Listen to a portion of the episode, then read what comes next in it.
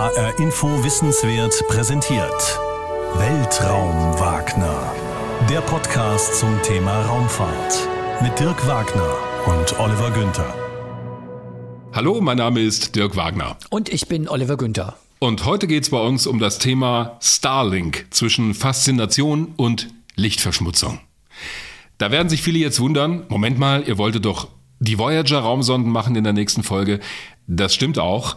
Wir hatten allerdings einen Tag, bevor wir diesen Podcast aufgenommen haben, die vermessene Idee, auf ein aktuelles Ereignis am Himmel zu reagieren, wobei es ja so aktuell auch nicht ist, weil es schon seit einer ganzen Weile aufgebaut wird, dieses Starlink-System.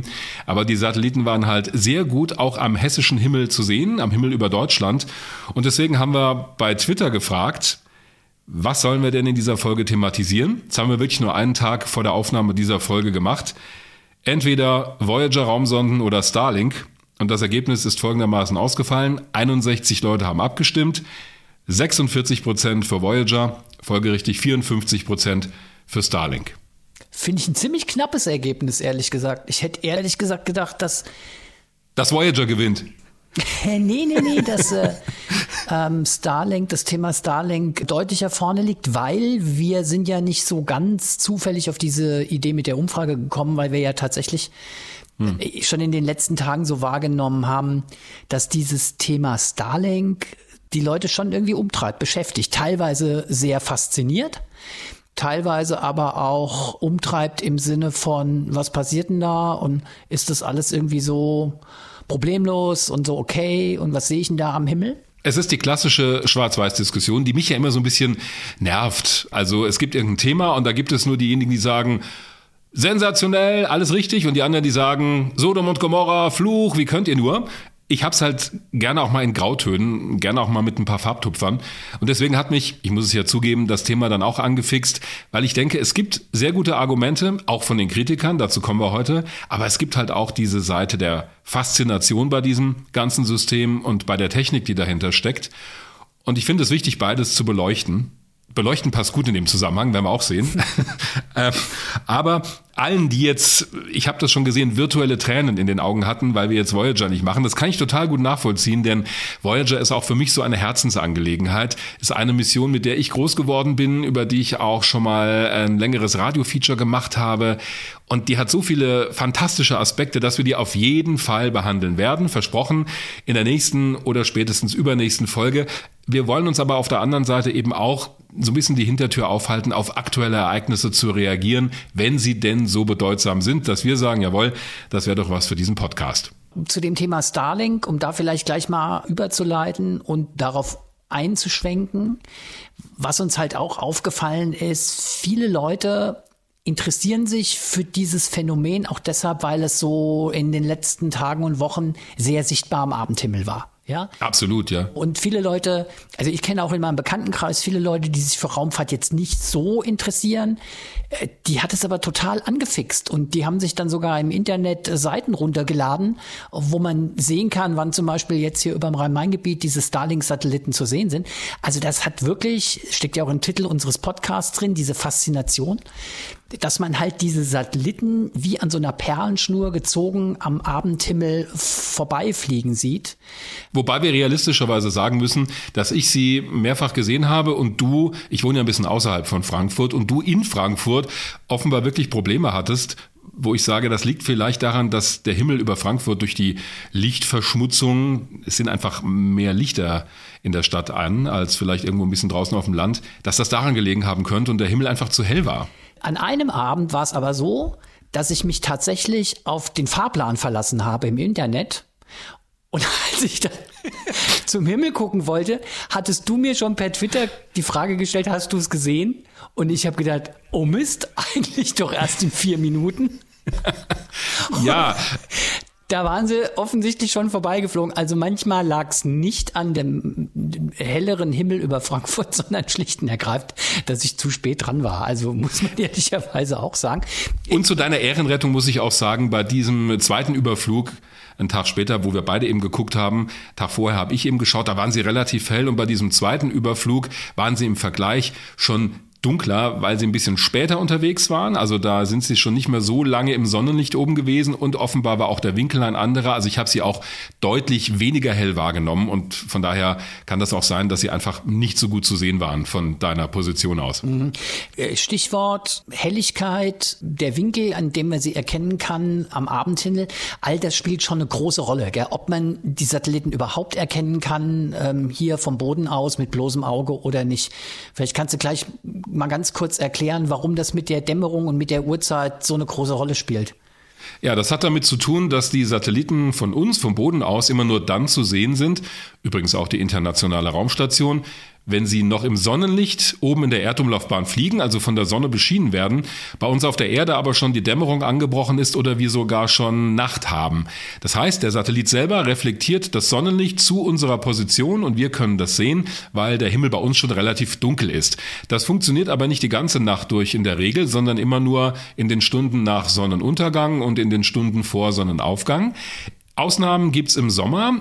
Das hängt mit dem Winkel zusammen, in dem die Erde dann zur Sonne steht. Da gibt es durchaus auch die Möglichkeit, Satelliten die ganze Nacht über zu beobachten. Das sieht man dann als Punkt, der über den Himmel rast. Für alle, die da manchmal hochschauen, man kann es gut von einem Flugzeug unterscheiden. Zum einen sind sowieso nicht so viele Flugzeuge gerade unterwegs, zum anderen blinkt ein Flugzeug immer und es bewegt sich auch in einer anderen Geschwindigkeit über den Himmel. Also wenn man das einmal gesehen hat, der Unterschied ist relativ klar. Und es gibt auch Internetseiten, auf denen man sich vorher für die eigene Position ausrechnen lassen kann, wann welche Satelliten drüber fliegen. Da steht auch immer die Helligkeit dabei, angegeben in Magnitude, MAG abgekürzt. Alles, was Minus ist, ist sehr hell. Alles, was Plus ist, wird dann immer dunkler. Also Werte über Null sind eher dunklere Phänomene. Minus, da ist richtig hell. Äh, es gibt eine Seite, die nennt sich heavensabove.com, heavens-above.com. Die kann ich sehr empfehlen. Da kann man auch immer die aktuellen Starlink-Überflüge sehen. Voraussetzung ist natürlich, dass wir keine Wolken haben. Also, dass man diese Starlink-Satelliten erkennt, liegt nicht daran, dass da irgendwas beleuchtet ist oder da irgendwelche Scheinwerfer dran sind, sondern es hat tatsächlich was damit zu tun, dass das Sonnenlicht eigentlich reflektiert wird. Richtig, das ist der Grund. Und es gab auch mal früher eine Serie von Satelliten, die nannte sich Iridium. Das war ein Netzwerk für Mobilfunk aus dem Weltraum. Da konnte man mit bestimmten Handys direkt über diese Satelliten telefonieren.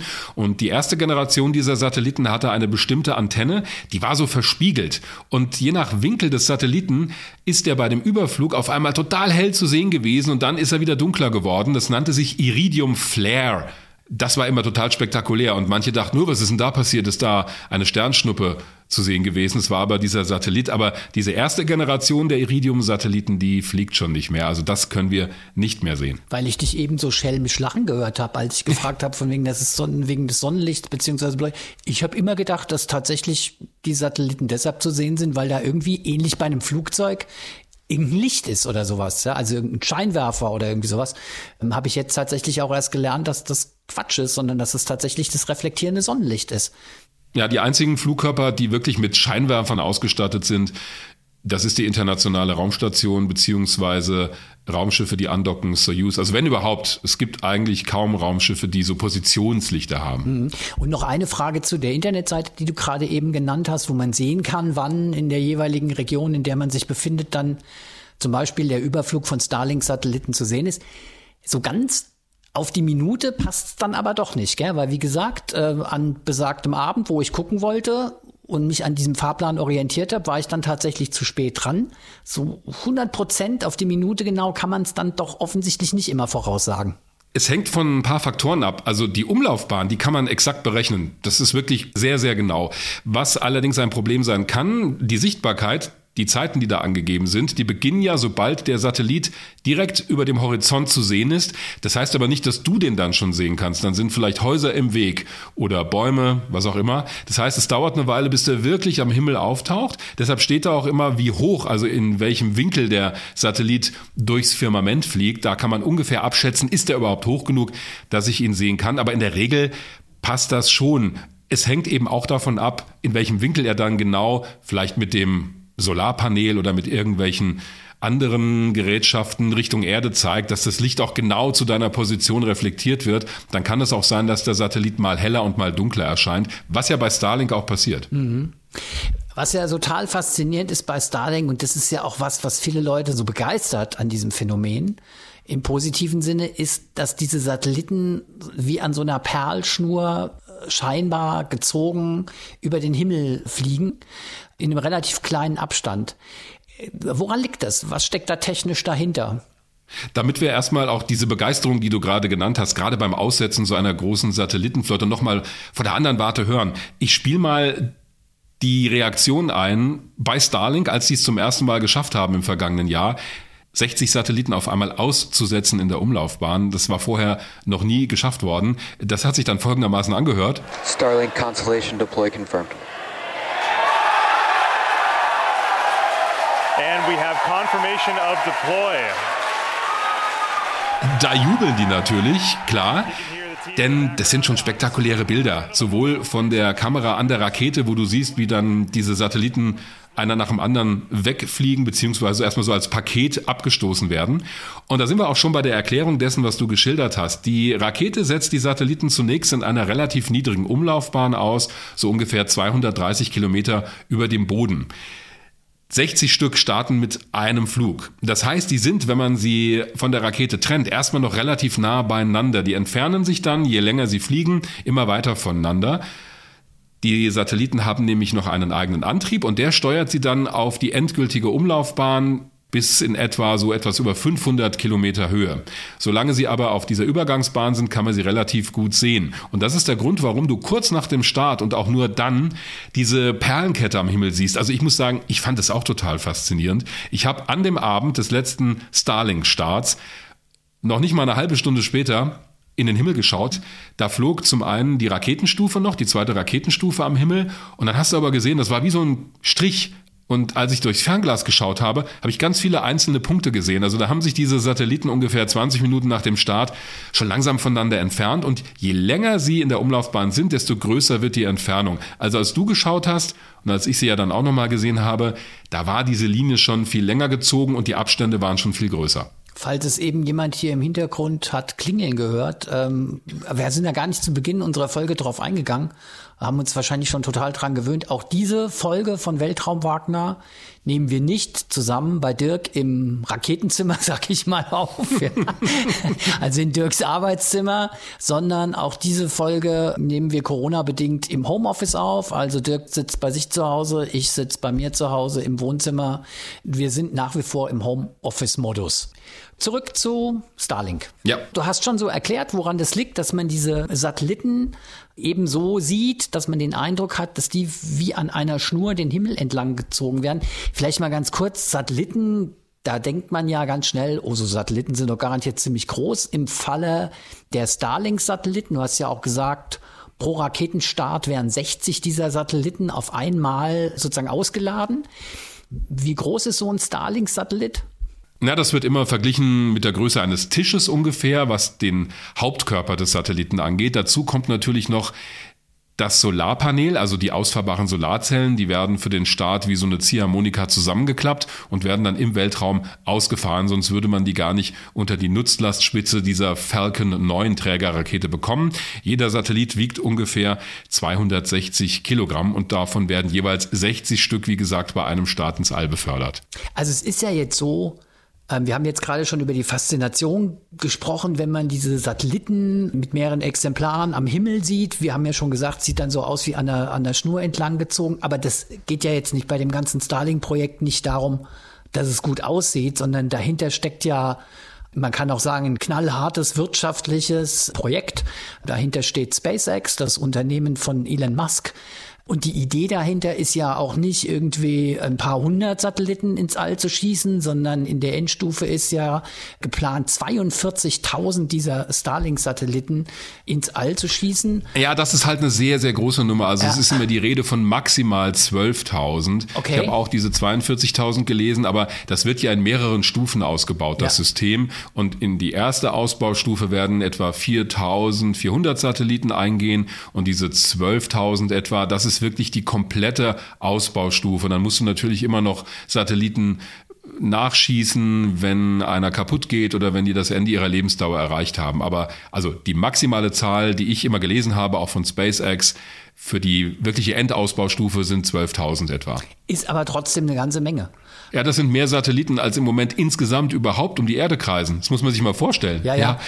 Ich meine, schon heute ist SpaceX der Betreiber der größten privaten Satellitenflotte mit etwas über 400 Satelliten, Stand jetzt. Ne? Okay, also am Ende des Starlink-Projekt 12.000. Warum? Wieso? Was ist sozusagen die Idee dahinter? Dahinter steckt eine Netzwerkarchitektur, eine Satellitenkonstellation. Starlink ist ja nur für einen einzigen Zweck gebaut worden, nämlich Internetverbindungen direkt aus dem Weltraum zur Verfügung zu stellen für alle hier unten auf der Erde.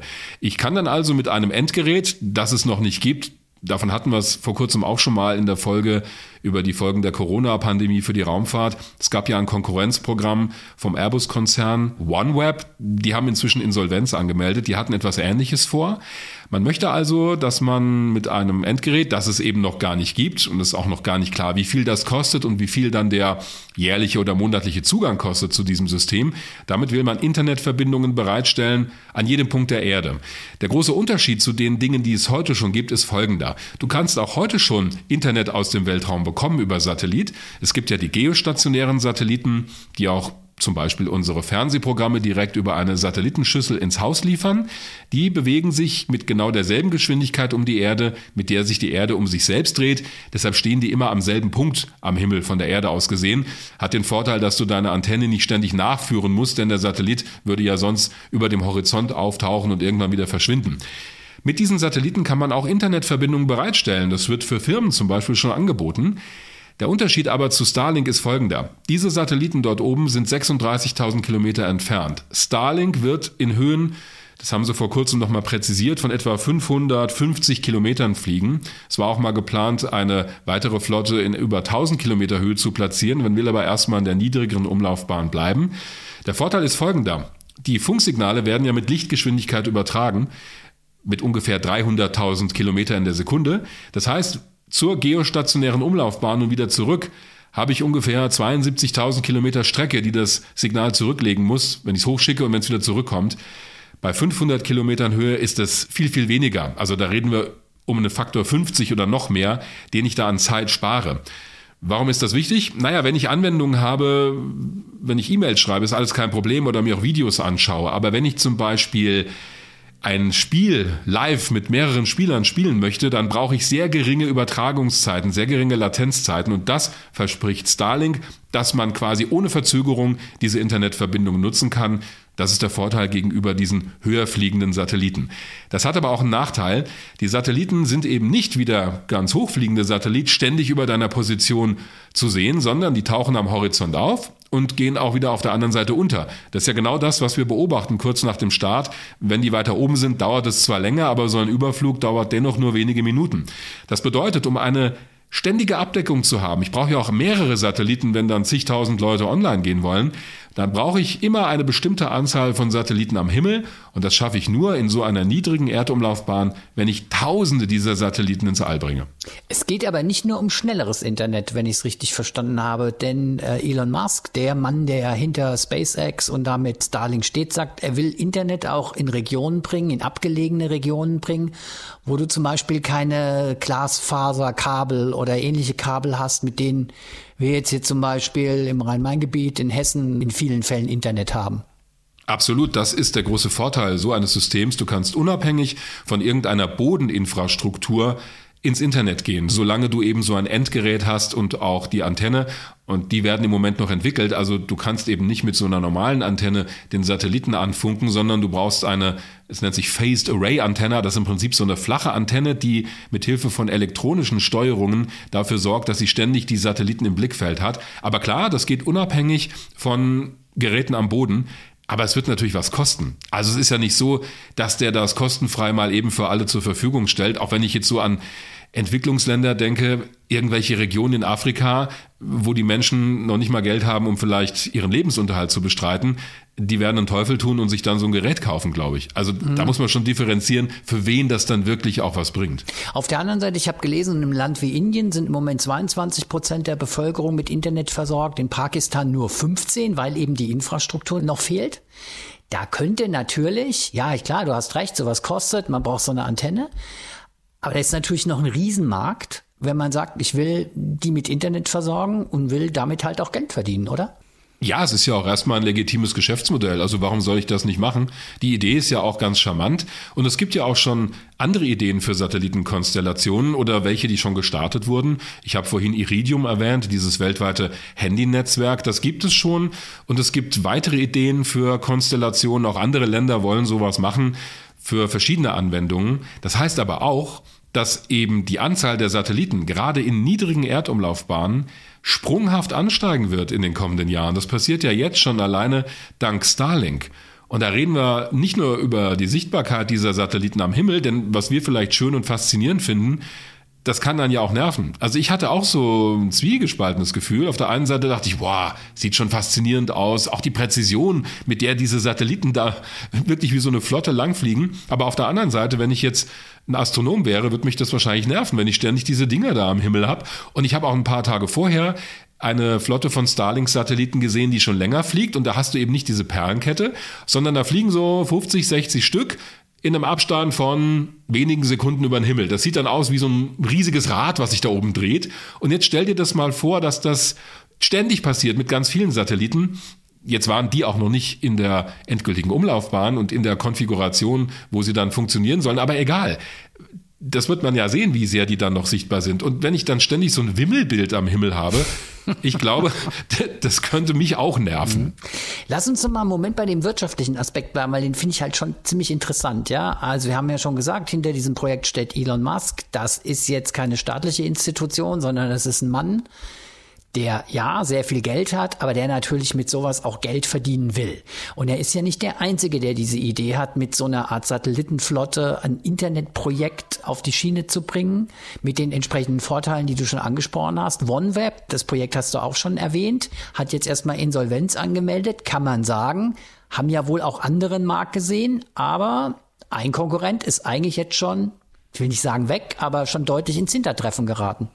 Ja, ich würde auch mal stark vermuten, dass Elon Musk mit diesem Starlink-Projekt der Erste sein wird, der das wirklich weltweit anbieten wird. Der macht halt einfach schon sehr viel und wenn er sich was vorgenommen hat, das hat man an anderen Projekten gesehen, die er schon durchgeführt hat, alleine die Entwicklung dieser Falcon 9 Trägerrakete, die die Starlink-Satelliten hochbringt, wenn man die so als Beispiel nimmt und er entwickelt ja noch andere Dinge, dann traue ich dem schon zu, dass er das hinbekommt. Ob es dann wirtschaftlich erfolgreich wird, muss man sehen. Das mhm. ist noch nicht klar. Aber Falcon 9, also Falcon 9, diese Rakete hat ja irgendwie auch schon, das ist ja schon auch eine innovative Geschichte gewesen, ja, oder? Absolut. Ich habe auch ein Modell äh, von dieser Rakete hier im Zimmer stehen. Die Falcon 9 ist aus mehreren Gründen interessant. Das ist eine mittelschwere Trägerrakete, die schwere Nutzlasten in die niedrige Erdumlaufbahn bringen kann und eben auch bemannte Raumfahrzeuge zur internationalen Raumstation ISS. SpaceX führt ja schon seit einigen Jahren Frachtdienste durch für die NASA und bringt Nachschub zur Raumstation. Dafür haben die ein eigenes Raumschiff entwickelt. Die Dragon-Kapsel, die bringt Fracht zur ISS und, und das ist der große Unterschied zu allen anderen Frachtraumschiffen, die es im Moment gibt, sie kann eben auch wieder Fracht zur Erde zurückbringen und das ist wichtig für bestimmte Experimente, die man gerne am Boden analysieren möchte. Außerdem wird SpaceX Ende Mai ist das im Moment geplant, zum ersten Mal Astronauten zur Raumstation fliegen im Auftrag der NASA. Ein Projekt, wo auf der anderen Seite Boeing ein Konkurrenzraumschiff entwickelt hat. Die NASA hat damals Aufträge an beide Firmen vergeben, aber SpaceX ist schneller und hat auch schnelle Erfolge erzielt. Sie haben auch schon einen Testflug ohne Besatzung gemacht. Da ist die Kapsel allerdings später bei Bodentests explodiert, als man die Triebwerke an Bord gezündet hat. Und das hat man aber offenbar im Griff, sodass man sich traut, beim nächsten Mal schon Menschen mitzuschicken. Also dafür wird die Falcon 9 auch gebraucht und dafür ist sie auch entwickelt worden. Und sie hat gleich mehrere Dinge, die einzigartig sind. Zum einen ist sie zum großen Teil wiederverwendbar. Die erste Stufe der Rakete hat vier Landebeine. Das heißt, wenn die von der zweiten Stufe abgetrennt wird auf dem Weg ins All, wird eine Bremszündung gemacht. Die Rakete fliegt dann zurück Richtung Cape Canaveral oder landet eben auf einem Schiff im Meer. Es kommt immer darauf an, wie viel Treibstoff man noch an Bord hat. Das heißt, man muss immer ein bisschen Treibstoff übrig lassen, damit man diese Bremszündung machen kann und damit man zum Schluss auch die Rakete abbremsen kann, damit sie nicht auf dem Boden aufschlägt. Klar, die musst du mit Hilfe von Raketentriebwerken abbremsen und dazu nimmt man genau die Triebwerke, die neuen, die auch beim Start gezündet werden. Allerdings werden bei der Landung nur ein paar davon gezündet, nicht alle. Und das Verrückte ist, dass diese Stufe das schafft. Die fliegt also diesen ganzen weiten Weg zurück nach der Abtrennung von der zweiten Stufe und landet punktgenau am Landeplatz. Das Verrückte ist ja, das hat man sogar bei der Falcon Heavy. Das ist im Prinzip eine Falcon 9 mit zwei seitlich angebrachten Zusatzraketen. Das sind nochmal zwei erste Stufen. Die kann nochmal viel mehr Nutzlast befördern. Und beim ersten Flug hat SpaceX es geschafft, diese beiden seitlichen Booster im Prinzip parallel am Cape Canaveral wieder landen zu lassen. Das sah aus wie aus einem Science-Fiction-Film. Jetzt muss man realistischerweise sagen, das hat natürlich nicht beim ersten Versuch geklappt. SpaceX hat jede Menge Raketenstufen auf dieser schwimmenden Plattform auf dem Meer aufschlagen lassen.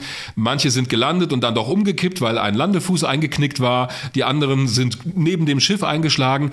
Und das ist das Modell bei SpaceX. Eine andere Firma würde vielleicht sagen, furchtbar, müssen wir alles nochmal neu konstruieren. SpaceX sagt, ach, haben wir was gelernt, versuchen wir es beim nächsten Start nochmal. Ah, geht was anderes schief, na gut, machen wir es wieder anders. Und das ist schon, finde ich, eine faszinierende Art und Weise, Technik weiterzuentwickeln, sich von solchen Rückschlägen nicht den Mut nehmen zu lassen und sie im Gegenteil auch mit einzuplanen. Denn die Stufe zu bergen, das ist ja ein Bonus. Also die Mission an sich, den Satelliten hochzuschicken, das hat ja immer funktioniert, also meistens. Aber die Stufe zu bergen und sie dann wieder zu verwenden, das kam ja obendrauf. Das haben die inzwischen so gut im Griff, dass gerade beim letzten Start, beim letzten Starlink-Start, die erste Stufe schon zum vierten Mal wiederverwendet wurde. Das spart natürlich Geld ist auch ressourcenschonend. Ich finde das eine sehr faszinierende Geschichte und SpaceX ist bislang die einzige Raumfahrtfirma, die das regelmäßig macht. Ich habe mir ein paar Mal im Internet schon dieses Starts der Falcon 9 angeguckt und auch ähm, mit der Ablösung der ersten Stufe, die dann wieder landet, in den Fällen, die ich gesehen habe, auf dem Schiff. Ja. Mhm. Und es gab tatsächlich auch den Fall, dass äh, du dieses Schiffsdeck gesehen hast und es hieß so in zehn Sekunden landet diese Raketenstufe und dann kam nichts. Ja. Und jetzt ist meistens so eine Kommentatorin oder ein Kommentator dabei, und der hat dann gesagt, ah ja, hat offensichtlich das Landeschiff verpasst. Weiter ging's. Also es war genau. echt so völlig lapidar hat man halt wieder umgeschaltet auf die zweite Raketenstufe, die halt irgendwie die Satelliten in den Himmel gebracht hat, ja, ins All gebracht hat. Also das passt so ganz gut zu dem, was du beschrieben hast, dass das sozusagen so ein Stück weit ist halt so, ja. Und das ist auch wichtig für die Raumfahrt, denn wenn du nach jedem Fehlschlag immer zwei Jahre brauchst, bis du wieder startest, da verzögern sich ja alle Projekte oder sowas wie die Raumstation ISS, die musst du ja zuverlässig versorgen. Auch SpaceX hat mit der Falcon 9 schon Fehlstarts gehabt. Das haben die aber immer relativ schnell in den Griff bekommen. Das steckt auch in dieser Firma drin. Die entwickeln alles bei sich die Triebwerke, die Raketenstufen, die Raumkapsel, es wird alles bei SpaceX selbst entwickelt und wenn Sie was verändern müssen, was verbessern wollen, dann machen Sie das einfach und müssen nicht erst bei der Firma anrufen, die die Raketentriebwerke baut, nach dem Motto, ja, wir haben da mal einen Vorschlag. Das ist auch ein großer Vorteil, ist auch ein großes Risiko bei der Entwicklung, aber wenn du das erstmal hinbekommen hast, dann hast du eine ziemlich gute Basis, um Dinge weiterzuentwickeln. Also ich finde es total faszinierend, dass äh, ein Typ wie Elon Musk, der ja sein Geld verdient hat mit der Entwicklung von PayPal unter anderem, damit wirklich sehr, sehr reich geworden ist, ja. Die allermeisten von uns kennen wahrscheinlich wegen der Tesla-Autos, ja.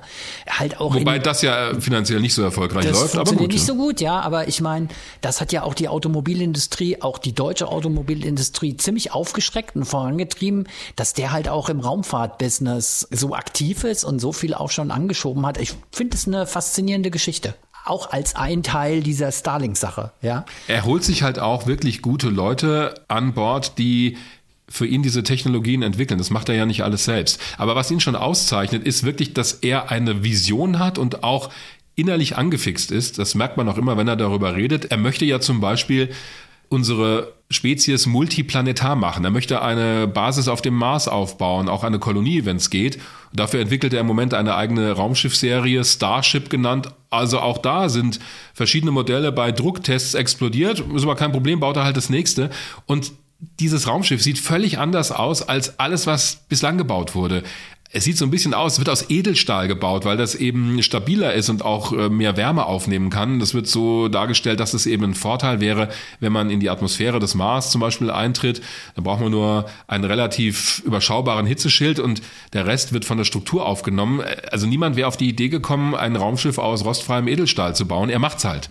Und wenn das funktioniert, auch die Triebwerke, die er dafür baut, die sind von ihrer Technologie her, das würde jetzt zu weit führen, sehr weit fortgeschritten und sehr effektiv und äh, werden auch mit Methan betrieben. Da hatten wir es in der Mars-Folge von. Das ist ein Stoff, den du auf dem Mars herstellen kannst, um dort Treibstoff für deine Rakete zu bekommen. Also der denkt schon sehr weit und sehr visionär. Mhm. Jetzt haben wir Elon Musk ausgiebig gelobt für seine Vision. Wir haben schon dargestellt, was so die Idee auch hinter Starlink ist, auch die wirtschaftliche Idee, dass er damit auch Geld verdienen will. Aber du hast schon an so ein paar Stellen durchblicken lassen, dass es halt auch schon ein paar Kritikpunkte bei Starlink gibt und dass das auf jeden Fall auch was zu tun hat mit dem, was ja viele Menschen fasziniert, eben, dass du diese Satellitenflotten zumindest nach dem Start so am, am Himmel sehen kannst. Aber das verfolgen viele auch mit Sorge, diese Satellitenflotte. Absolut, und das liegt daran, dass der Himmel, der Nachthimmel, zunächst mal uns allen gehört. Also wenn ich nachts in den Sternenhimmel schaue und davon fasziniert bin, dann kann mich das schon nerven, wenn da ständig irgendwelche Satelliten rumwimmeln, vor allen Dingen, wenn sie so deutlich zu sehen sind wie die von Starlink, zumindest kurz nach dem Start, aber offenbar auch länger danach. Und da sind wir genau bei dieser, naja, vielleicht auch moralischen, ethischen, wie auch immer Diskussion, im Prinzip auch ein Stück weit eine rechtliche Diskussion, denn es gibt in den USA schon die ersten Kritikpunkte daran, dass diese Genehmigung für Starlink möglicherweise gegen amerikanisches Umweltrecht verstößt. Ich denke, das wird also wahrscheinlich vor Gerichten in den nächsten Jahren durchaus noch für Diskussionen sorgen. Es gibt zwei Aspekte, die bei Starlink problematisch sind. Das eine ist die Lichtverschmutzung. Das stört nicht nur vielleicht dich oder mich, wenn wir in den Nachthimmel schauen, sondern vor allen Dingen auch Astronomen, sowohl professionelle als auch Hobbyastronomen, wenn die Aufnahmen im optischen Bereich machen, also mit Kameras und Teleskopen. Dann sieht man nämlich, wenn man eine bestimmte Region länger belichtet, diese Strichspuren, wenn die Satelliten durchs Bild fliegen, dann siehst du auf dem Bild lange Striche. Davon gibt's auch jede Menge Aufnahmen im Internet. Das sieht wirklich grauenvoll aus. Du hast da die Sterne und wie als ob jemand mit einem weißen Stift quer über das Bild gemalt hätte, versaut komplett die Aufnahme. Kann man sagen, gut, kannst du mit Hilfe digitaler Technik wieder rausfiltern, aber das ist ja nicht Sinn der Sache. Warum das eigentlich jetzt so ein Problem ist, denn es gibt ja schon länger Satelliten seit Beginn der Raumfahrt und auch die hat man schon gesehen, warum sich ausgerechnet alle jetzt bei Starlink so aufregen, darüber habe ich mit Rainer Kresken gesprochen, der arbeitet beim Europäischen Weltraumkontrollzentrum ESOC in Darmstadt und vor allem ist er auch Leiter der Starkenburg Sternwarte in Heppenheim und den habe ich genau das gefragt. Das hat zwei Gründe. Also erstmal, Starlink startet eine sehr große Anzahl von Satelliten. Also im Moment sind knapp über 400 Satelliten im Orbit. Das ist auch schon eine ganze Menge. Das werden noch sehr viel mehr werden. Die Sache ist, dass die einzelnen Satelliten allen Anforderungen entsprechen. Das heißt, die haben bestimmte Beschränkungen, was die äh, Radiofrequenzen angeht, die werden eingehalten. Starlink konnte auch nachweisen, dass die Satelliten auf der aktuellen Höhe, die angepeilt ist von knapp über 500 Kilometern, in einem bestimmten Zeitraum von alleine wieder zur Erde zurückfallen. Das ist auch eine Anforderung. Für die einzelnen Satelliten ist alles im grünen Bereich kein Problem, aber nie niemand hat irgendwie früher daran gedacht, dass in die gesetzlichen Bestimmungen auch eine ähm, Notiz zur Anzahl von Satelliten überhaupt reingeschrieben wird. Und da wird es haarig. Also die einzelnen Satelliten sind kein Problem, die extrem große Anzahl ist ein Problem. Wovon hängt es denn dann ab, wie hell diese Satelliten zu sehen sind von der Erde aus? Das hängt von zwei Faktoren erstmal ab. Erstmal die Gestalt des Satelliten, das ist die, die Größe und die Reflektivität der Oberflächen dieses Satelliten. Und die andere Sache ist die Beleuchtung, dass man Reflexe vom Sonnenlicht an dem Körper des Satelliten sieht. Und die Starlink-Satelliten scheinen da in der aktuellen Bauform ziemlich schädlich zu sein, sagen wir so. Also es gibt da vor allen Dingen durch die Solarpaneele große Flächen, die Sonnenlicht zur Erde reflektieren können. Dadurch sind die extrem hell in der aktuellen Konfiguration. Dann gehen wir das mal durch. Ein Argument von Elon Musk lautet ja, die Ausrichtung der Solarzellenausleger ändert sich, sobald die Satelliten in der korrekten Umlaufbahn sind. Das heißt, die sind dann nicht mehr parallel zur Erde ausgerichtet, sondern im 90-Grad-Winkel, also nach oben. Und dann würden sie ja das Licht auch nicht mehr nach unten reflektieren. Wie ist denn das einzuschätzen? Tatsache ist, dass die Satelliten keine geraden Flächen sind. Äh, die sind so ein bisschen im Zickzack aufgebaut. Und es scheint so zu sein, dass dieses Zickzackmuster in jedem Falle, auch, also auch in der endgültigen Konfiguration, erhebliche Mengen an Sonnenlicht runterlenkt. Im Moment gibt es nach Angaben von Starlink einen sogenannten Low-Drag-Modus. Das heißt, dass die Satelliten so ausgerichtet und konfiguriert sind, dass sie wenig Luftwiderstand hat. Das ist wichtig. Die werden mit der Rakete auf eine Höhe von etwa 300 Kilometern Sternen geschossen. Und von da aus arbeiten sie Stück für Stück alleine voran. Die haben Ionendüsen an Bord mit sehr geringem Schub, aber mit sehr langer Schubdauer, die Zielhöhe von über 500 Kilometern erreicht wird. Und um das zu schaffen, sind sie so ausgerichtet, nach Angaben von Starlink, dass sie wenig äh, Luftwiderstand haben. Ähm, aber das macht doch Hoffnung, wenn sie dann in ihrem Zielorbit ganz anders ausgerichtet werden, oder? Es könnte sein, möchte ich sagen, aber ich glaube nicht, dass das wirklich prinzipiell was verändert. Es sind ja nicht nur die Solarpaneele, sondern auch die Unterseite der Satelliten. Also man muss sich die, den Aufbau so vorstellen, dass man einen Teil hat, den man als sogenannte Pizzabox bezeichnet, weil, weil es ein... Äh, Sieht auch ein bisschen so aus tatsächlich. Ja, also das ist eine quadratische Struktur, also eine etwa quadratische Struktur von zwei Metern, wenn ich recht informiert bin, ungefähr Seitenlänge. Die hat eine geringe Dicke, sodass das Ganze tatsächlich aussieht wie ein Pizzakarton. Damit der Satellit seine technische Funktion erfüllen kann, muss diese Fläche in etwa parallel zur Erdoberfläche ausgerichtet sein. Und dazu wieder senkrecht ist im Normalbetrieb die äh, Solarpanelanlage. Im Normalbetrieb wird es wahrscheinlich so sein, dass das meiste Licht, was dann noch zur Erdoberfläche kommt, tatsächlich Reflexe sind, die von dieser Unterseite des Pizzakartons kommen. Das könnte durchaus sehr erheblich sein. Bei einem der letzten Starts wurde jetzt ein Satellit schwarz beschichtet. Hat das eigentlich irgendwas gebracht? Also ich habe den selber gesehen, der war tatsächlich ein bisschen dunkler als die anderen, aber äh, das hat mich wirklich nicht überzeugt, dass man damit das Problem tatsächlich abstellen kann. SpaceX ist leider sehr zurückhaltend, wenn es um technische Informationen geht. Die haben auch angekündigt, dass die ab einem Start in der relativ nahen Zukunft eine neue Version dieser Satelliten hochschießen wird, die irgendwie mit Solarblenden versehen sein wird, um. Ja, so eine Art Sonnenschirm. Genau, ja. Das ist auch sehr schwierig einzuschätzen, weil es abgesehen von genau dieser Information keine weiteren technischen Infos gibt und ich bin da skeptisch, dass das erfolgreich ist. Ich habe den Eindruck, dass die da beschwichtigen, solange die Satelliten noch hochgeschossen werden und wenn die dann einmal oben sind, dann ist es eh zu spät und dann, ach, tut uns leid, klappt doch nicht. Jetzt haben wir immer über Licht gesprochen, das reflektiert wird von den Satelliten Richtung Erde, aber es gibt ja noch Astronomie in anderen Wellenlängenbereichen, also Radioastronomie mit Radioteleskopen in den Weltraum horchen. Die Satelliten senden ja ständig Funkwellen aus, müssen sie ja, um die Internetverbindungen bereitzustellen. Stört das dann eigentlich auch, also die Radioastronomie?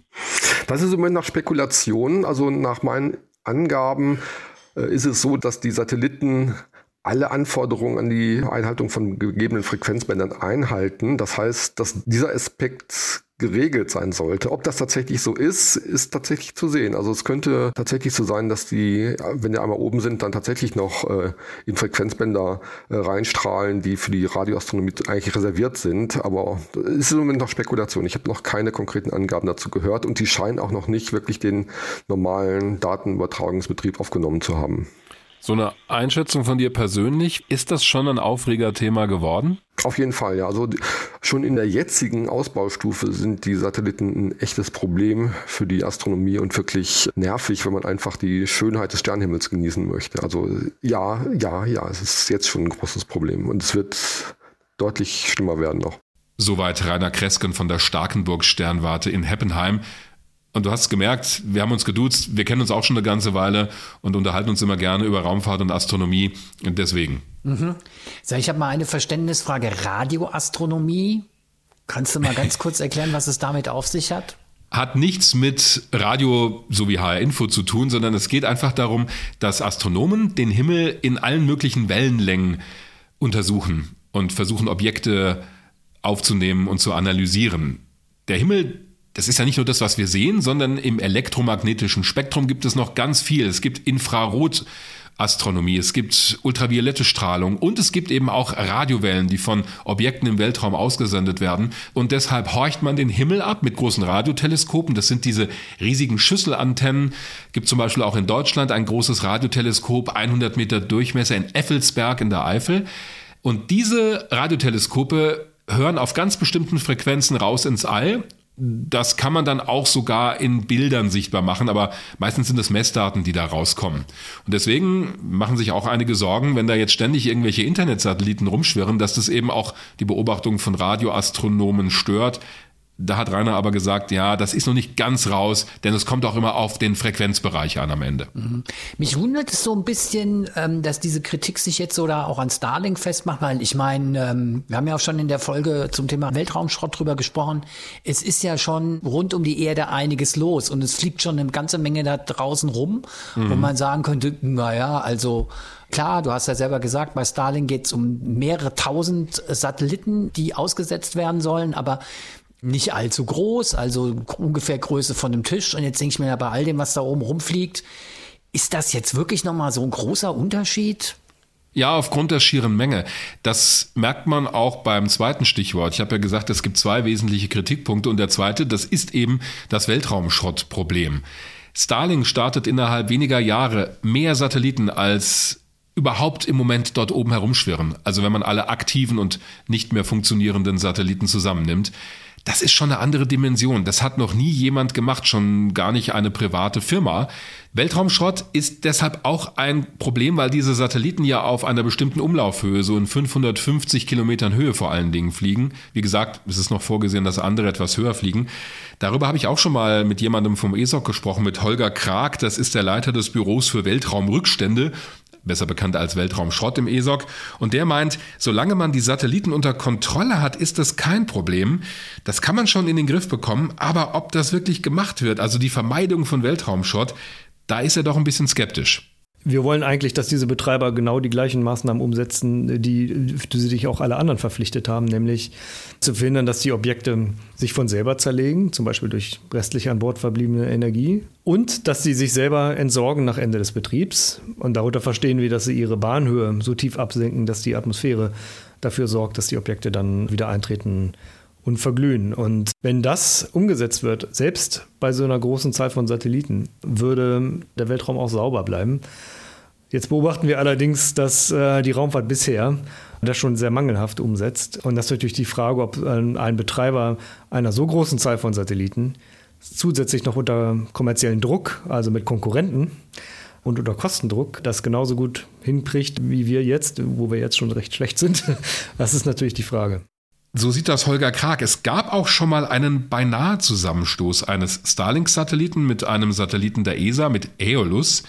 Da hat die ESA versucht, Starlink zu kontaktieren. Also die haben eine Warnung bekommen, die überwachen ja ständig alle Satelliten, auch mit Hilfe von Daten des amerikanischen Militärs. Und da haben die gesehen, okay, es besteht zumindest die Wahrscheinlichkeit, dass diese beiden Satelliten in zu großer Nähe aneinander vorbeifliegen, dass also potenziell die Gefahr einer Kollision bestanden hätte.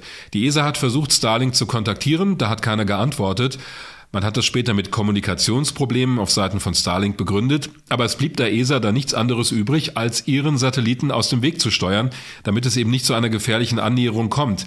Sowas geht halt tatsächlich nicht sage ich jetzt einfach mal, wenn ich schon so eine große Konstellation von Satelliten da hochbringe, dann muss ich halt auch dafür sorgen, dass ich sie zum einen unter Kontrolle habe und zum anderen auch, sobald irgendwie eine Annäherung auch nur absehbar ist, muss ich das schon ernst nehmen. Davon hängt, glaube ich, auch die Akzeptanz dieses Systems ab. Gibt es eigentlich im All sowas wie Antikollisions- wie man sie ja zum Beispiel aus dem Flugverkehr kennt? Also wäre sowas eventuell eine Lösung? Darüber wird nachgedacht und das heißt auch immer, man wird da so eine Art Antikollisionsautomatik einbauen, aber im Prinzip läuft das im Moment so, dass nicht die Satelliten sich gegenseitig im Blick haben oder Daten austauschen, sondern man beobachtet es vom Boden aus mit Hilfe von Radarantennen oder optischen Teleskopen und hat also immer die Flugbahn der Satelliten im Blick zumindest der großen Objekte, die kann man sehr gut berechnen. Und dann weiß man auch immer, das wird im Computer jeden Tag ausgerechnet, in jeder Sekunde, wo gibt's möglicherweise eine große Annäherung. Und dann muss jemand aktiv eingreifen, um den Satelliten aus dem Weg zu steuern. Da gibt es natürlich auch Vorgaben. Also natürlich muss jeder, der ein Objekt hochschießt, dafür sorgen, dass es keinen Schaden anrichtet. Wir hatten das auch schon mal ganz am Anfang. Da gilt dann die Haftung des Startstaates. Also mhm. das Land, das einen Satelliten startet, muss dafür sorgen, dass er zum Beispiel uns nicht auf den Kopf fällt. Jetzt könnte ich mir zum Beispiel vorstellen, bei der Menge, die im Rahmen von Starlink hochgeschossen werden soll, ich meine, musst ja immer damit rechnen, dass vielleicht doch mal ein, zwei, fünf Prozent ausfallen und sozusagen außer Kontrolle geraten. Was machst du dann? Das wird dann eben zum Problem. Ich muss diese Satelliten unter Kontrolle haben. Und wenn ich sie nicht mehr unter Kontrolle habe, ich meine, da steckt keiner drin. Bei so einer großen Anzahl von Satelliten wird es welche geben, die ausfallen was man auch nicht vorhersehen kann. So, was mache ich dann? Sobald der Satellit dort oben herumschwirrt, dann wird er natürlich im Laufe der Zeit von der Atmosphäre abgesenkt und fällt irgendwann runter, aber so lange ist er eine Gefahr für alle anderen Satelliten. Entweder muss ich also die anderen jeweils aus dem Weg steuern oder ich muss eine andere Mission starten, die an diesen Satelliten andockt und ihn aktiv in die Erdatmosphäre steuert. Das bei 12.000 Satelliten regelhaft zu machen, huh, bin ich skeptisch. Mhm. Ich denke, die potenzielle Kollisionswahrscheinlichkeit wird mit Starlink ansteigen. Und man muss sehr genau aufpassen, was man da macht, denn jeder Satellit, der mit einem anderen zusammenstößt, erzeugt zigtausend neue Trümmerstücke, die wiederum eine Gefahr sind. Und gerade in so einer bestimmten Umlaufhöhe, wenn besonders viele Satelliten unterwegs sind, könnte es da zu einer Kettenreaktion kommen. Da müssen wirklich alle daran beteiligt sein, dass es dazu nicht kommt. Mhm. Also Problem kann es schon werden, wenn sich diese Vision von Elon Musk mit so einer gewissen Cowboy- und Wildwest-Mentalität äh, verbinden und dann, wenn du sagst, es gab ja diese beinahe Kollision und dann war bei Starlink niemand zu erreichen und hinterher hieß es Kommunikationsprobleme hilft dir dann auch nichts, wenn irgendwie zwei Satelliten zusammenkrachen. Also Nein, ich denke, man muss denen da jetzt keine Absicht unterstellen, aber zumindest kann man ihnen unterstellen, dass sie in Zukunft da ein bisschen genauer drauf schauen müssen. Mhm. Gilt übrigens für alle Betreiber von Satellitenkonstellationen. Mhm. Auf der anderen Seite, sag ich mal ein bisschen ketzerisch, äh, so diese Bedenken, Lichtverschmutzung, äh, Beeinträchtigung von Radio, Astronomie, ja, klar, Weltraumschrott hört sich so auch ein bisschen nach Bedenkenträger an. Also ist es nicht vielleicht auch ein bisschen so, wir haben ja schon über diesen Innovator Elon Musk geredet und diese Vision, da kommt halt einer privat, der macht alles selber. Der mischt halt auch den Laden so ein bisschen auf. Ich meine, die Raumfahrt war über Jahrzehnte dominiert von staatlichen Raumfahrtorganisationen, NASA, ESA. Und da kommt jetzt halt einer mit viel Geld und dampft eigentlich sowas aus dem Boden wie SpaceX, setzt so ein Projekt wie Starlink auf, macht so eine innovative Geschichte wie die Falcon 9 Rakete. Könnte mir vorstellen, dass so der ein oder andere etablierte da auch sich einfach ein bisschen auf Fuß getreten fühlt. Ja, vielleicht, aber da würde ich nochmal unterscheiden, die ganzen Projekte, die du gerade genannt hast, die Falcon 9 Rakete, auch die Projekte Richtung Mars und Starlink. Bei Starlink reden wir halt über eine ganz andere Kiste. Da geht's jetzt nicht, der Menschheit den Weg zum Mars zu ebnen oder eine neue innovative Trägerrakete zu entwickeln, die auch zum großen Teil wiederverwendbar ist, um auch den Zugang zum Weltraum billiger zu machen, sondern da reden wir einfach über ein knallhartes Geschäftsmodell. Das kann man jetzt gut oder schlecht finden. Und ich stelle fest, und das ist für mich der Aspekt dabei, dass gerade bei Starlink die Emotionen auch sehr hoch gehen. Es gibt da schon Hashtags in den sozialen Netzwerken, die ich jetzt gar nicht alle zitieren will, wo Leute eben sehr wütend sind, die wirklich sagen, was macht er da eigentlich und was nimmt er sich eigentlich raus? Also da schlägt natürlich schon diese Enttäuschung und diese Wut und der Ärger über das, was da im Himmel passiert, auch Elon Musk selbst entgegen, ganz klar, weil der für dieses Projekt steht, weil der das federführend entwickelt und weil der das ja auch und, und seine ganzen Anhängern, das ist die andere Seite wieder. Deshalb habe ich am Anfang von so einer Schwarz-Weiß-Diskussion gesprochen, die mir auch so ein bisschen auf den Keks geht manchmal. Äh, auf der anderen Seite hast du die Leute, die aber auch überhaupt keine Kritik an Elon Musk zulassen. Da wird ja. auch wirklich gejubelt. Denn Starlink ist natürlich erstmal ein Geschäftsmodell. Also das macht er, um mit Internet aus dem All Geld zu verdienen. Man kann ihm unterstellen, er macht es vielleicht auch, um weltweit Internetdienste zur Verfügung zu stellen. Vielleicht hat er eben auch diese Vision. Aber für mich ist das schon mal was anderes als ich baue eine Rakete, um einen Pendelbetrieb zum Mars herzustellen oder ich baue dort oben eine Basis auf dem Mars oder ich entwickle eine neue innovative Trägerrakete. Also für mich hat es schon eine andere Qualität und deshalb kann ich auf der einen Seite verstehen, dass Leute sagen, also nee, jetzt übertreibt das aber, das ist zu viel. Aber es gibt eben auf der anderen Seite die großen Fans von Elon Musk. Der Mann polarisiert einfach und das, was er macht. Aber da ist er ja nicht der Einzige. Du hast ja zu Recht eben auch gesagt, er will Geld verdienen, ja?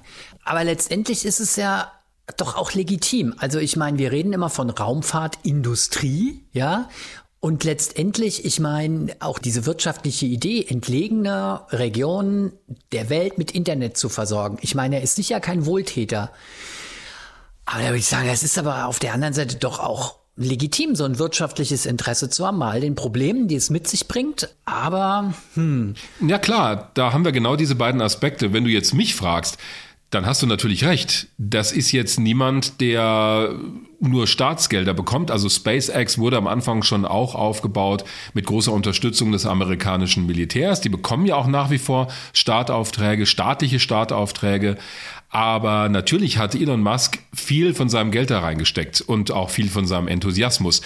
Ich würde die Abwägung folgendermaßen treffen. Wenn ich so ein Projekt mache, und gleichzeitig in ein Stück Natur, wenn wir es mal so nennen wollen, in den Nachthimmel so massiv eingreife, dann muss ich alles versuchen, um einen Interessenausgleich herbeizuführen. Das haben wir ja bei großen Technikprojekten auch.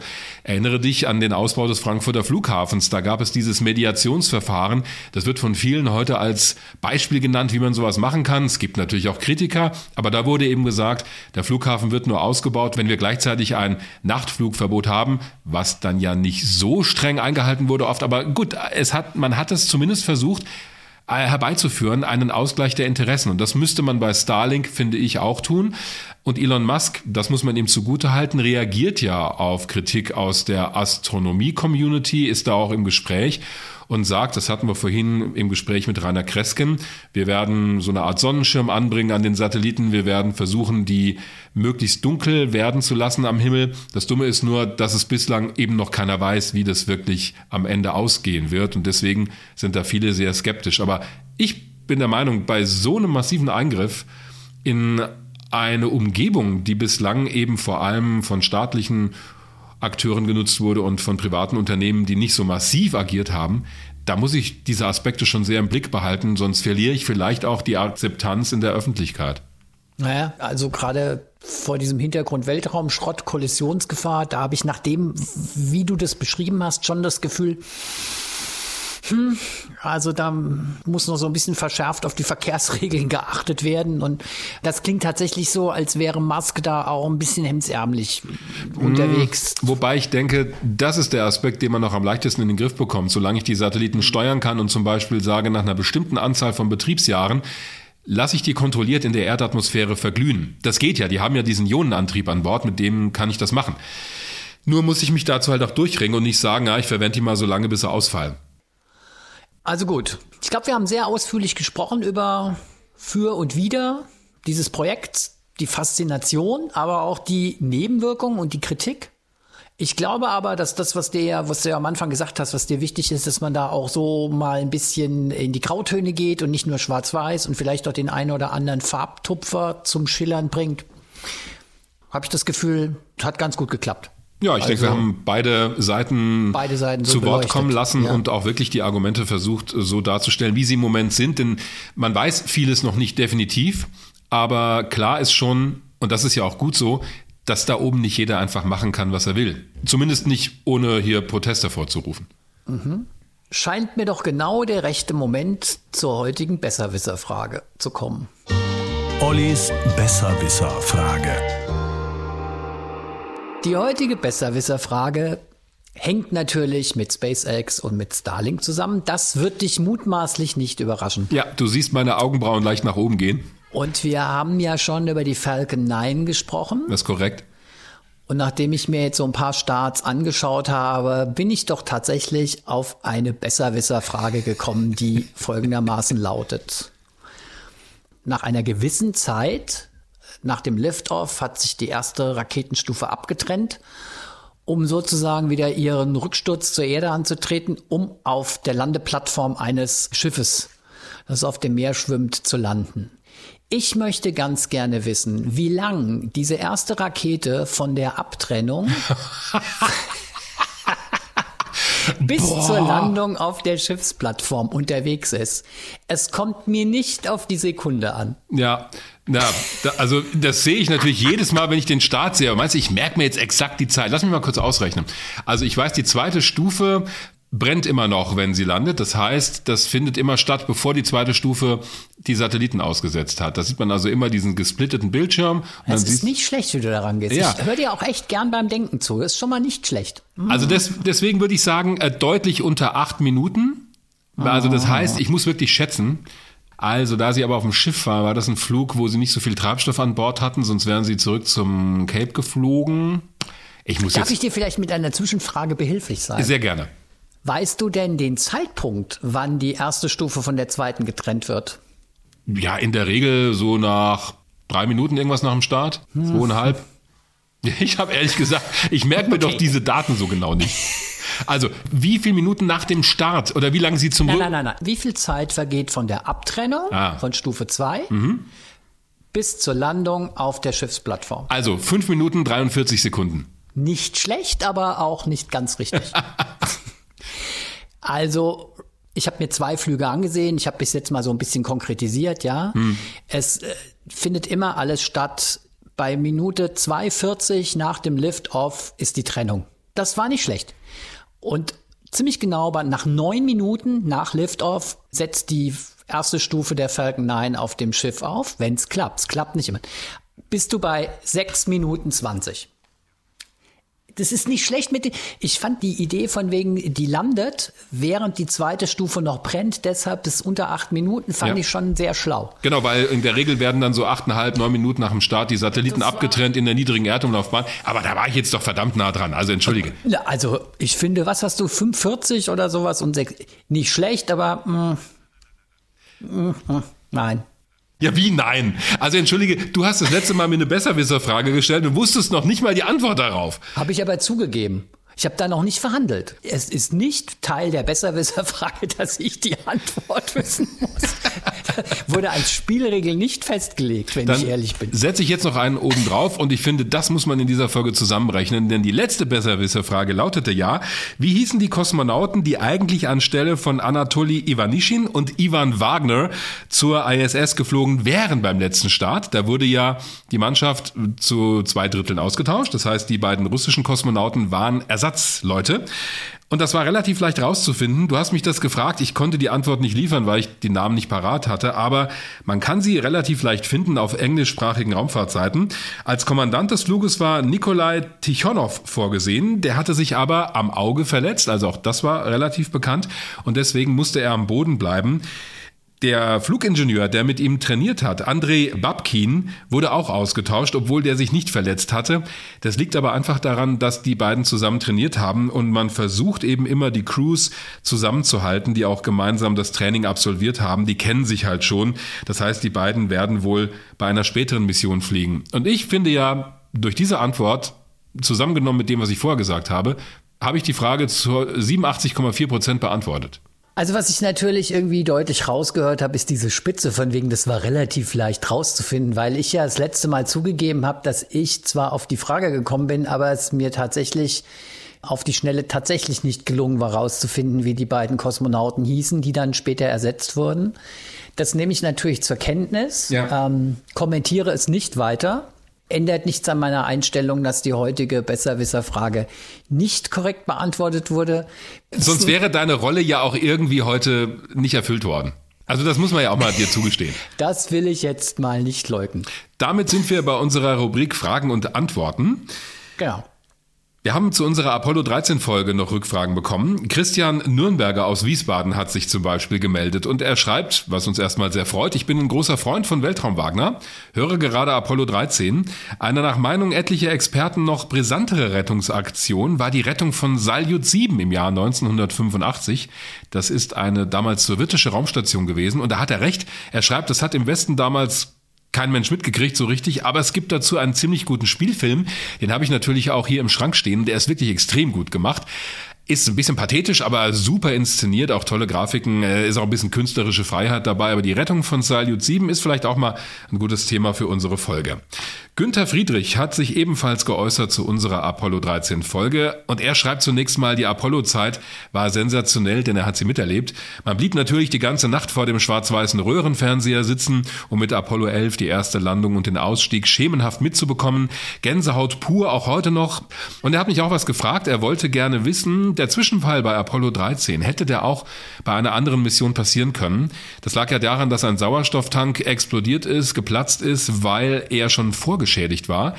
Die NASA hat mal umgestellt die Spannung ihrer Bodentestgeräte von 28 auf 65 Volt und das haben leider die Hersteller dieses Tanks nicht mitgemacht, diese Umstellung. Das heißt, die Heizelemente und Ventilatoren hätten maximal mit 28 Volt betrieben werden können. Und dadurch, dass man vor dem Start, und das war das Besondere bei Apollo 13, diesen Tank gefüllt hat zu einem Test und versucht hat, den Sauerstoff wieder rauszubekommen und gemerkt hat, äh, den kriegen wir nicht raus, ja, da lassen wir einfach mal die Heizelemente ein paar Stunden an und es hat trotzdem nicht so richtig funktioniert. Und dabei, weil sie eben mit der zu hohen Spannung betrieben wurden, wurden diese Elektronikbauteile geschädigt und so vorgeschädigt ist der Tank dann mit Apollo 13 gestartet. Bei den Flügen davor hätte das auch passieren können, aber da gab es meines Wissens nach nicht diese Geschichte auf der Startrampe, dass man das stundenlang hat laufen lassen. Stellen wir uns nur vor, das wäre bei Apollo 8 passiert, der ersten Mondumrundung 1968, da war die Mondlandefähre noch gar nicht einsatzbereit. Wäre das auf dem Weg zum Mond damals passiert, wären die Astronauten gestorben, weil sie eben nicht die Mondfähre dabei hatten als Rettungsboot. Dankeschön für diese Frage. Du hast mhm. auch noch Zwei. Ja, und zwar hat uns erreicht eine Frage von Julia Sacharow aus Bad Schwartau. Die schreibt, hallo, ich verfolge erst seit kurzem euren Podcast, ähm, habe dann alle Folgen gehört und bin richtig begeistert als Weltraumfan. Das freut uns natürlich sehr. Und sie hat auch eine Frage. Und zwar zu unserer, ich glaube, es war die erste Folge zum Thema Weltraumschrott, fragt sie folgendes. Könnte man nicht zum Beispiel den gefährlichen Atommüll mit einer Rakete, also es geht nicht unbedingt um Weltraumschrott, aber es geht um Müll, ja? Könnte man nicht zum Beispiel den gefährlichen Atommüll mit einer Rakete in die Sonne schicken, dann wäre die Endlagersuche vorbei. Ähm, könnte das der Sonne schaden? Ja, sehr gute Frage. Und es gab auch tatsächlich mal Überlegungen in diese Richtung, gerade als man die Space Shuttle Flotte in den 80er Jahren langsam an den Start bekommen hat. Das sollte ja einen regelmäßigen Pendelbetrieb ins All ermöglichen. Und da war durchaus auch eine Überlegung, Atommüll also stark radioaktiv strahlenden Müll, in die Sonne zu schießen. Der Sonne macht das zunächst mal nichts aus. Da stürzen immer mal wieder auch Kometentrümmer rein oder Asteroiden, die sich dahin verirrt haben. Die Sonne ist so groß, die schluckt das und hustet noch nicht mal. Egal, ob das Atommüll ist oder nicht. Aber es gibt da zwei Probleme. Das eine ist, dass man eine sehr hohe Antriebsenergie braucht, um so eine Nutzlast. Da reden wir ja über zig Tonnen. Also Atommüll ist ja nicht nur mal eine Handtasche voll, sondern das ist wirklich viel Material. Das alles muss man erstmal abbremsen, denn die Erde bewegt sich ja mit knapp 30 Kilometern pro Sekunde um die Sonne. Das heißt, um in die Sonne reinzufallen, reinzustürzen, müsste ich diesen Müll entsprechend abbremsen. Das hatten wir zum Beispiel bei der Merkursonde Bepi Colombo. Die braucht mehrere Jahre, um zu Merkur zu kommen, zum innersten Planeten im Sonnensystem. Also die Antriebsenergie ist sehr groß, Riesenaufwand. Und angenommen beim Start geht was schief, die Rakete explodiert, dann fällt dieser Müll auf einmal in der Nähe der Startrampe runter oder noch schlimmer, er verteilt sich oben in der Atmosphäre. Das heißt, ich müsste den entsprechend kapseln. Das kriegt man ganz gut hin bei solchen kleinen Radionuklidbatterien, wie die sich nennen. Da ist auch spaltbares Material drin oder radioaktives Material, besser gesagt. Aber Atommüll prinzipiell denkbar, technologisch allerdings unglaublich schwierig und möglicherweise auch mit so großen Risiken verbunden. Charmant ist natürlich die Idee, dass wir das Zeug loshaben für immer. Ich variiere mal die Frage von Frau Sacharow ganz kurz ein bisschen. Hm. Wenn man nicht einfach Atommüll ins Weltall schicken würde. Also Sonne ist ja nun schon irgendwie okay, aber. Ja, aber wohin ins Weltall? Also möchtest du es in eine hohe Umlaufbahn schicken? Wenn du Pech hast, fällst dann irgendwann wieder runter und ja, so richtig toll ist das ja auch nicht, wenn du in den Himmel guckst. Wir hatten es gerade von Starlink nee. und dann naja. siehst du da irgendwelchen Atomschrott rumfliegen. Gut, lassen wir das mal lieber. Ja, strahlende Aussichten, der musste jetzt kommen. genau. Ähm, kommen wir lieber zu einer zweiten Frage, die ich hier noch habe, von Daniel Schley. Großes Kompliment für euer Format, schreibt er. Vielen Dank. Freut uns natürlich sehr. Macht jedes Mal sehr großen Spaß, euch zu hören. Ich bin Jahrgang 1972 und interessiere mich auch für Astronomie. Mich fasziniert besonders das Thema Dimensionen. Insbesondere die Superlative wie Größen von Sonnen, Entfernungen im Allgemeinen, Zeitgewicht und so weiter. Vielleicht könnt ihr mal eine Sendung darüber machen. Ich freue mich schon auf die Folge über die Achtung Voyager-Sonden. Macht weiter so. ja, ei, ei, okay. Ja gut, also da passt natürlich zu der Voyager-Mission wunderbar das, was er angesprochen hat, denn da reden wir über unglaublich große Entfernungen. Diese Raumsonden sind inzwischen über 17 Lichtstunden von der Erde entfernt. Das bedeutet, dass ein Funksignal 17 Stunden braucht, um sie zu erreichen. Also mehr als 17 Stunden. Völlig verrückt. Packen wir in die Folge rein und versprochen, Voyager machen wir auch in der nächsten oder übernächsten Folge. Denn da gab es jetzt, wir haben das bei der Abstimmung gemerkt, so viele Fans. Wir haben ja auch nicht gesagt, wir machen es gar nicht, aber na, wir wollen auch ein bisschen versuchen, aktuell zu reagieren. Aber wie hat das Stefan geschrieben, unser Hörer, Voyager wäre auch so eine Feel-Good-Folge. Wobei ich glaube, dass Oliver auch da noch irgendeinen so kritischen Aspekt reinbringt. Aber das stimmt schon. Also Voyager ist einfach eine tolle Mission, die vielleicht auch in diesen Zeiten hilft, so ein bisschen über alles hinwegzukommen. Aber ich fand jetzt unsere Starlink-Folge auch nicht irgendwie negativ. Nein, das hat ja diese beiden Aspekte und das war mir auch wichtig, dass wir über beides reden.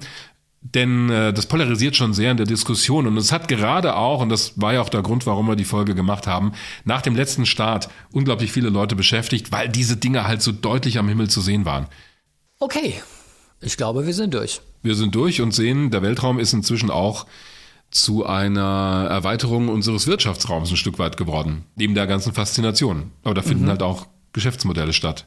Mhm. Mit dieser Erkenntnis gehen wir in die nächste Folge. Falls jemand auf dem Weg zur nächsten Folge mit uns Kontakt aufnehmen will, eine Frage hat an uns, wie immer erreicht ihr uns über unsere beiden Twitter-Accounts oder natürlich über HR Info. Also am besten Twitter. über unsere Internetseite hrinforadio.de, da gibt es die Mailadresse und über unsere Twitter-Kanäle Weltraum Wagner oder Oliver Günther. Da fehlen, wie gesagt, die Umlaute zwischendrin, aber man findet es. Ja. Ihr findet das schon. ich habe es auch geschafft. Alles Gute, bis zum nächsten Mal. Bis zum nächsten Mal. Weltraum Wagner, der Podcast zum Thema Raumfahrt mit Dirk Wagner und Oliver Günther. Immer am letzten Dienstag im Monat. HR Info. Wer es hört, hat mehr zu sagen.